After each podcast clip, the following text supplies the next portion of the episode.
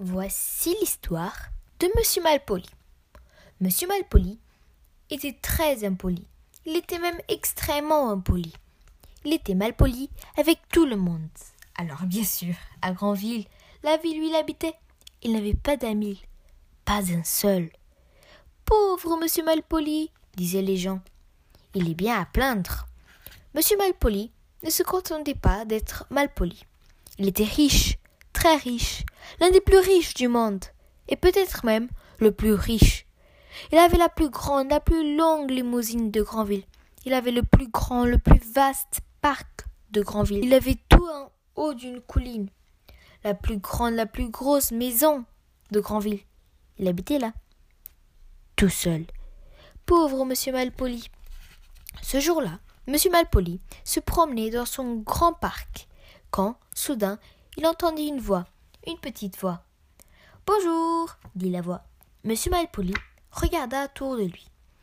Et là, parmi ces milliers de fleurs, il aperçut un lutin. Vous pouvez me répondre, lui fit remarquer le lutin. Non, fichez-moi le camp, répliqua monsieur Malpoli, très impoliment. Oh, mais je sais qui vous êtes, dit le lutin.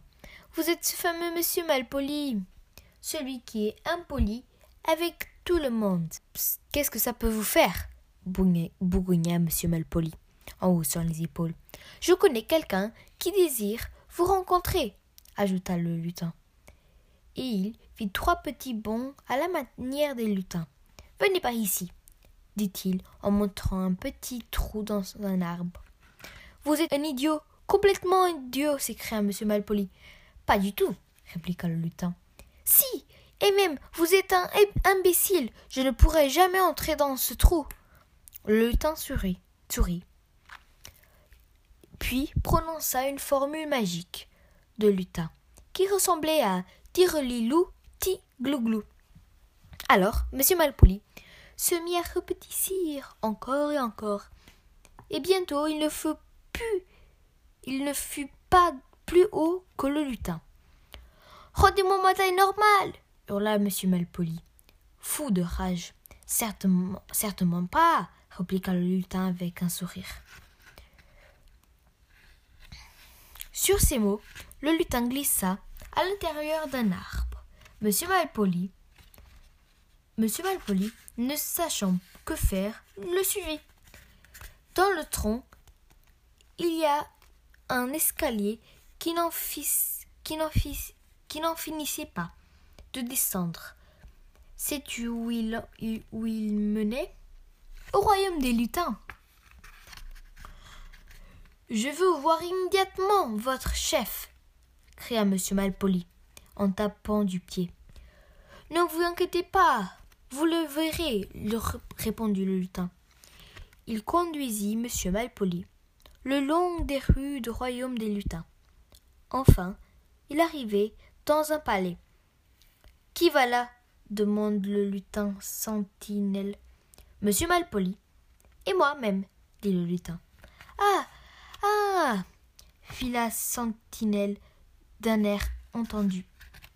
Monsieur Malpoli et le lutin franchirent la porte du palais, traversèrent une cour, songèrent dans un long couloir, et enfin, après avoir passé de grandes portes d'or, pénétrèrent dans une immense pièce. Là, assis sur un trône d'or, en or, se trouvait le royaume des lutins. Votre Majesté, dit le lutin en, faisant, faisant une profonde révérence, voici monsieur Malpoli. Ainsi, c'est lui ce monsieur impoli, avec tout le monde, qui n'a aucun d'amis dit le roi. N'importe quoi s'exclama monsieur Malpoli. Je vois ce que l'on dit est vrai, continua le roi. Cependant, je vais vous promettre de retrouver votre taille normale. Mais lorsque vous serez de retour à Granville, si vous montez, montrez de nouveau malpoli, vous redevinez, vous redevinez, vous redeviendrez, vous redeviendrez aussi petit qu'au présent. C'est clair? Le lutin et Monsieur Malpoli retraversèrent le royaume des lutins, remontèrent le même escalier et sortirent dans l'arbre de la même petit trou, par le même petit trou. Monsieur Malpoli se retrouva dans son grand parc. Le lutin murmura quelque chose qui ressemblait à ou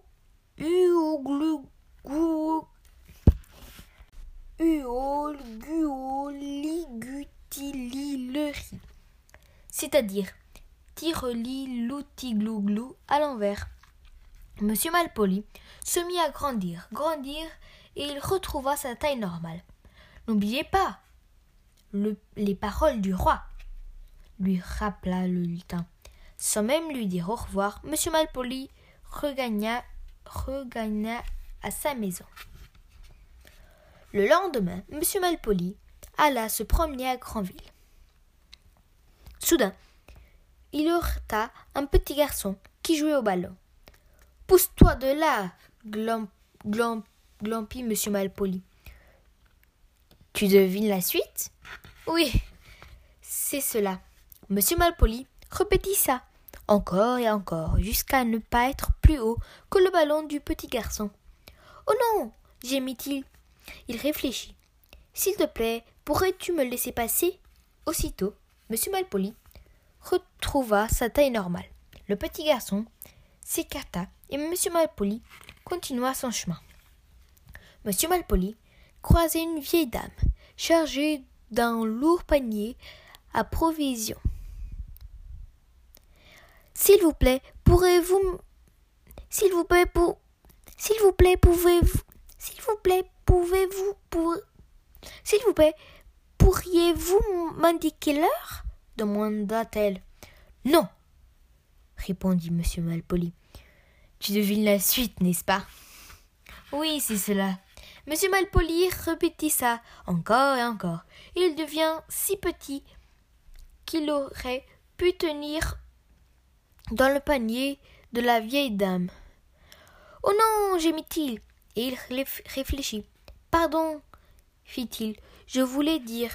Il est onze heures vingt-cinq. Aussitôt, monsieur Malpoli retrouva sa taille normale. La vieille dame le remercia du renseignement et il continua son chemin. Il alla ensuite acheter son journal au coin de la grande rue de Granville. Il s'éloignait déjà, quand soudain il s'arrêta, réfléchit, retourna, le, retourna vers le vendeur.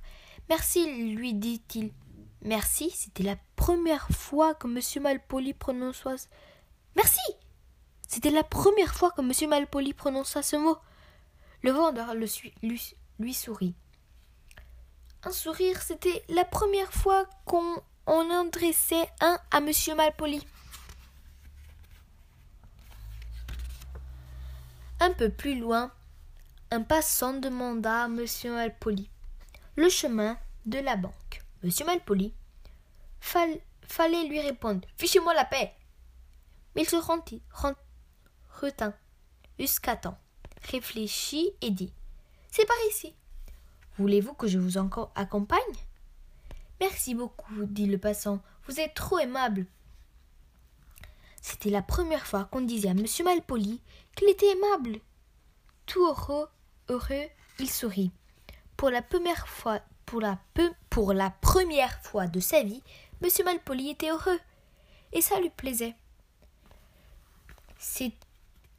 Sais-tu que depuis ce jour, sais-tu que depuis ce jour, M. Malpoli a beaucoup changé, changé, et il, et il est toujours l'homme le plus riche de Grandville, et peut-être du monde. Mais maintenant, il a beaucoup d'amis, et il sourit tout le temps. Il ne devient plus jamais tout petit. À ton avis, quels sont les deux mots que M. Malpoli emploie le plus S'il vous plaît, et merci. Alors, si jamais tu as envie d'être impoli envers quelqu'un, s'il te plaît, prends garde, du, prends garde au lutin et merci d'avoir écouté cette histoire.